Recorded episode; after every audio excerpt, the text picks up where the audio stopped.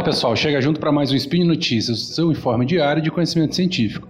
Eu sou Werther Kroenig e hoje, terça-feira, 5 de julho de 2022, saiba mais sobre a maior planta do planeta Terra. Gira a vinheta aí, editor. Speed Notícias.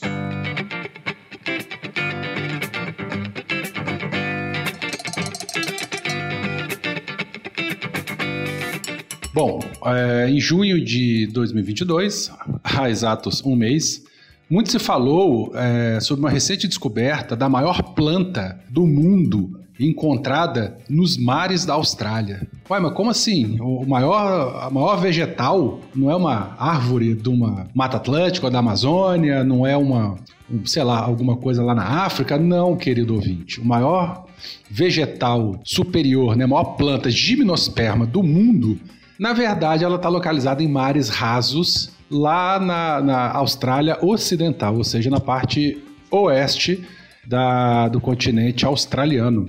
Trata-se de um enorme banco de Posidônia, é, a espécie é a Posidônia australis. Ela ocupa uma área de, de mares rasos, né, como já comentei, a poucos metros de profundidade, com muita luminosidade. E esse banco tem aproximadamente 200 quilômetros quadrados. É muita coisa. É, ele fica especificamente dentro da Baía de Shark, como eu já comentei, na Austrália Ocidental. E olha que loucura. Essa planta chega a crescer 35 centímetros por ano e acredita-se que ela em torno, que esse banco, né? É, ou os organismos mais velhos desse banco tenham em torno de. Na verdade, não são os organismos mais velhos, né? Esse banco como um todo ele tenha 4.500 anos. Mas como assim? Não é um organismo? É o banco todo? Sim, querido ouvinte. Nós estamos falando de clones. Né? A, a planta vai morrendo, outros clones vão surgindo. E é sobre isso especificamente esse spin de hoje. Essa descoberta foi publicada no Proceedings of the Royal Society B, um artigo que foi publicado não deve ter nem dois meses também. É, essas, essa, a, o banco de posidônias, né?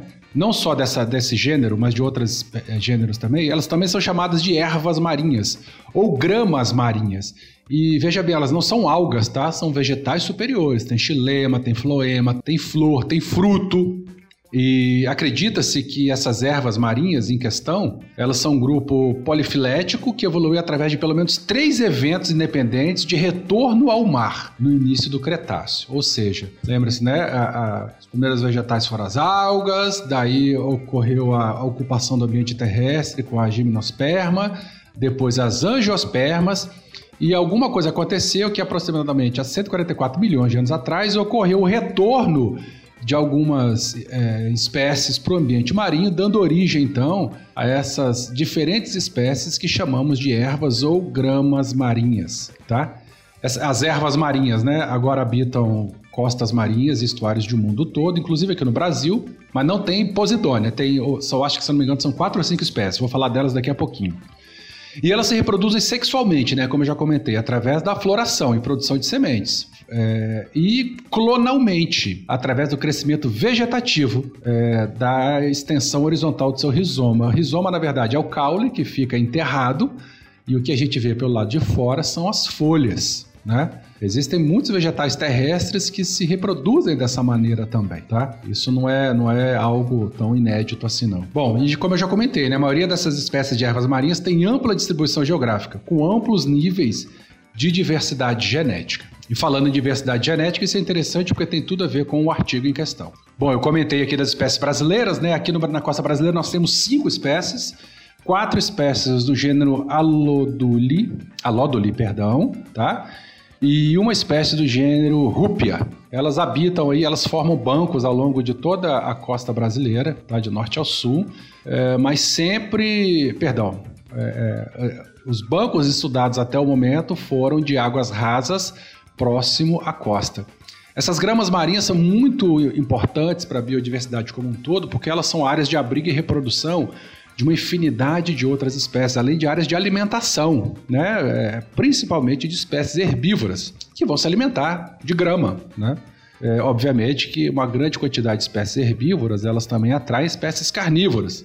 Então, elas são muito importantes para a manutenção da biodiversidade. Isso se a gente estiver falando de, né, de, de macroespécies fora as centenas ou milhares de, de microinvertebrados que se utilizam né, do abrigo promovido por e peixes também, né, pelo abrigo promovido pelo crescimento dessas plantas ou é, se alimentam dessas plantas especificamente. Tem um artigo brasileiro, eu até vou até deixar, no link da matéria aqui, que é, um, é, uma, é, uma, é uma revisão bibliográfica, né? foi, é bastante antigo, foi publicado, se eu não me engano, em 2005, é, perdão, em 2008, é, e nessa revisão bibliográfica, ele, os autores eles começaram a fazer um levantamento desde o finalzinho da década de 50, estimaram em torno de 50 espécies associadas a bancos de fanerógamas marinhas, tá?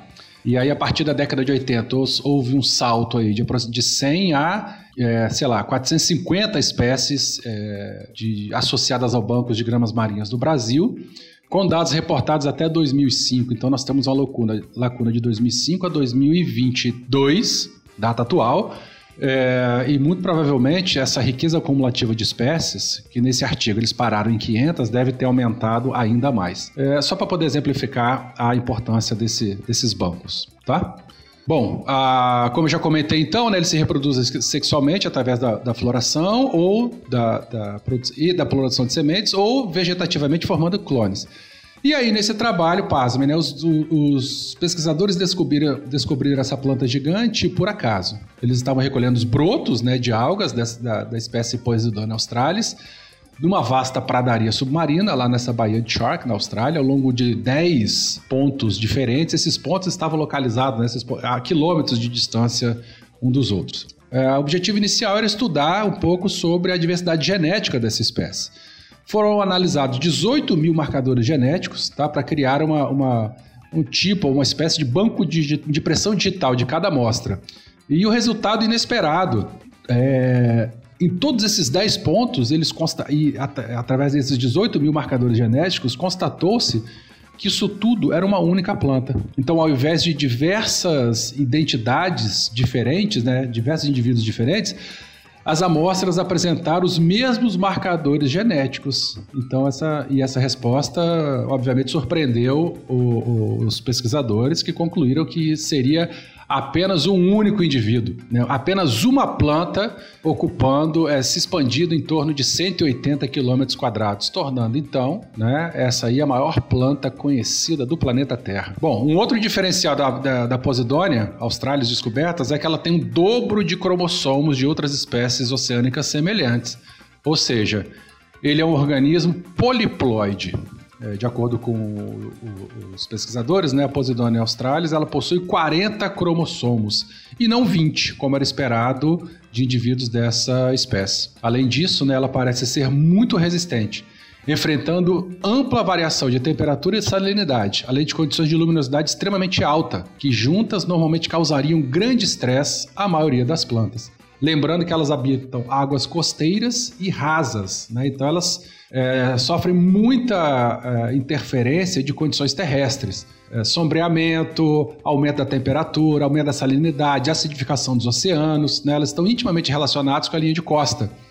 Então, todo impacto gerado pelos continentes atinge diretamente esses bancos.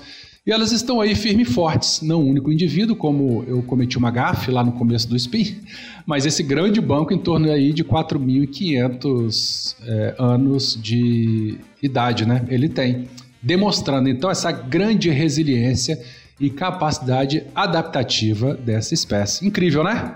É isso, meus queridos. É o que eu tenho para hoje. Um grande abraço para vocês. Obrigado pelo seu apoio e dúvidas, sugestões, Werther underline K lá no Twitter ou no arroba SciCast no Twitter também, tá bom? Beijão e até o próximo.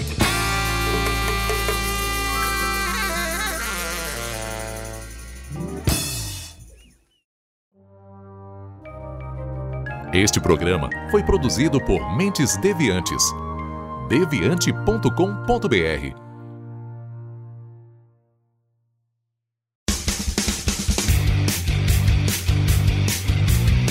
Cortes, edição de podcast.